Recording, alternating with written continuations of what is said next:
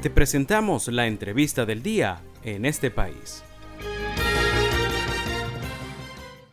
Y el día de hoy tenemos en la línea telefónica a Dulce Meléndez, secretaria de organización de la Federación Nacional de Trabajadores de la Educación, seccional Lara FENATEP.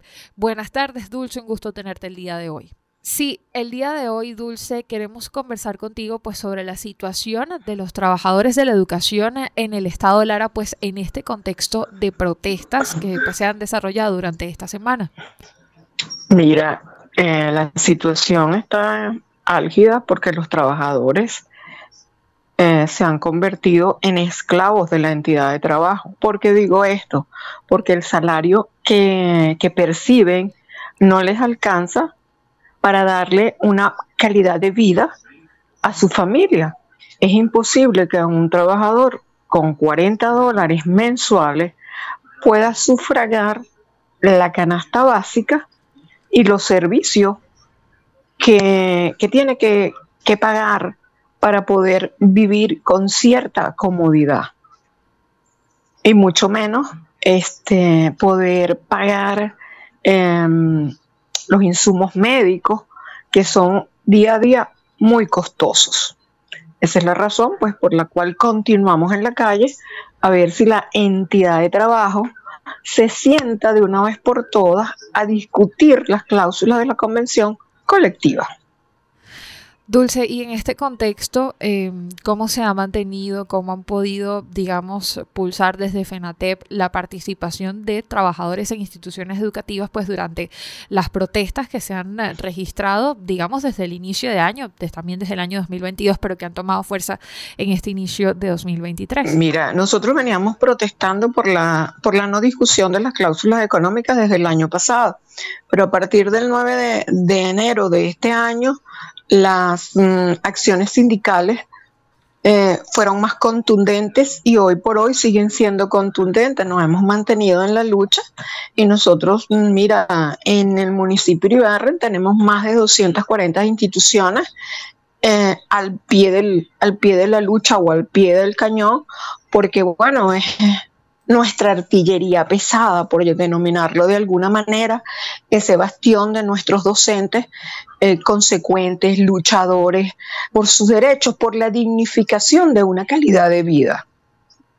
Dulce, ¿y qué, qué actividades tienen previstas para lo largo de esta semana?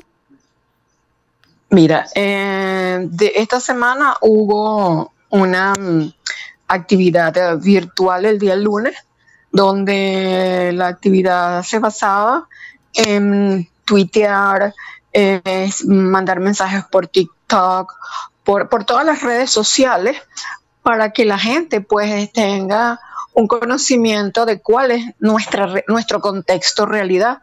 En el día de ayer se trabajó con las parroquializaciones y hoy se hizo un Via Crucis con las 14 estaciones desde la gobernación hasta la Plaza de la Justicia, donde se culminó con la dramatización de la crucifixión de Jesús. En este caso, Jesús pues era representado por un educador y por, todas las vicisitudes que tienen que pasar nuestros docentes día a día en, eh, en la, para poder estar, como te dije, con un poquito de calidad de vida. Muy bien, Dulce, pues agradezco. Para el día de mañana tenemos, dime. Sí, eh, sigue, continúa. Para el día de mañana, ¿qué actividades tienen previstas? Ah, bueno.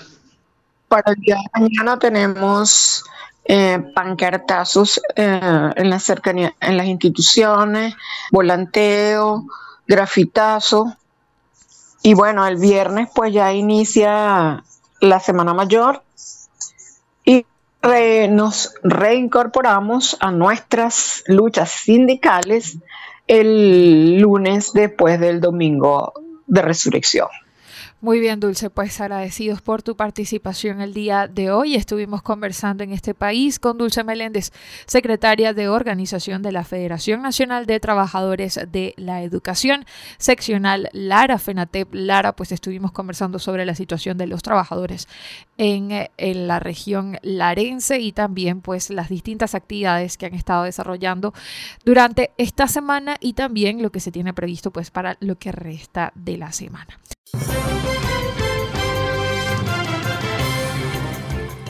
Esto fue la entrevista del día en este país. Para conocer más el programa, síguenos en nuestras cuentas en redes sociales. Estamos en Twitter e Instagram como arroba en este país radio y visita nuestra página web www.enestepaís.info.